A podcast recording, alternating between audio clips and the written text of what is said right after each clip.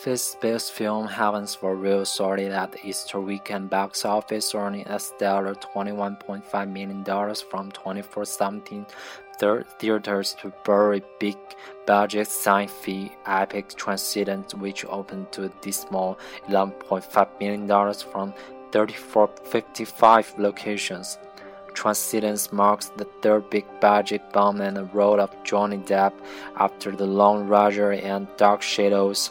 In terms of depth, openings Transcendence came in lower than The Tourist, which debuted $16.5 million in 2010. Overseas where Depp arguably remains a bigger star. Transcendence debuted to $17.4 million for 27 markets, led by China with a solid $11.4 million.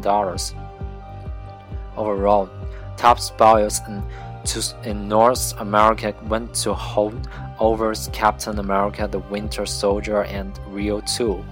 Captain America staying at number one for its third consecutive weekend grossed $26.6 million for 3825 locations to cross the 200 million marks domestically and hit $586.6 million worldwide and in another major victory for Marvel Studios and Disney.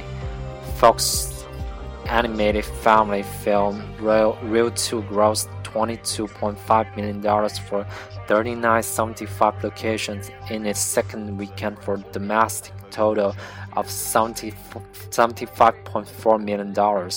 Heavens for Real placing number 3 and clearly benefiting from the Easter holiday.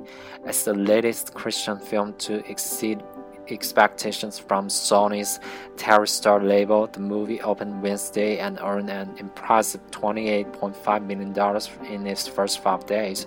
Produced by influential pastor T.D. Jakes, director Randall Wallace, and Hollywood veteran Joe Roth, Joe Roth Heavens for Real stars Greg Kinnear and earned an A cinema score. The drama did its biggest business in the country's Bible Belt, but appealed to mainstream audience as well. The movie, the movie is based on the real life story of Nebraska pastor Todd Burpo, whose young son said he found himself in heaven during emergency surgery. The, the film is adapted from the pastor's book of the same name, co-written by Lynn Vincent. It's really a terrific result, says Sony's distribution chief Rory Bruer, and Eastern, Easter was certainly a date that was in the wheelhouse of the film. Easter weekend provided further evidence that 2014 is indeed the year of Bible movies.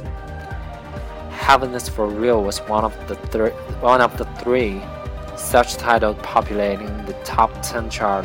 Noah placed number 9 with $5 million for a domestic cum of 93.2 million dollars, while God's Not Dead came in number 10 with $4.8 million, pushing its total to $48.2 million. Heading into the weekend, no one expected $12 million Heavens for Real to be Transcendent, which cost a hefty $100 million to produce. Transcendence suffered from the scathing reviews and the plus cinema score. Isolated. Isolated. Isolated.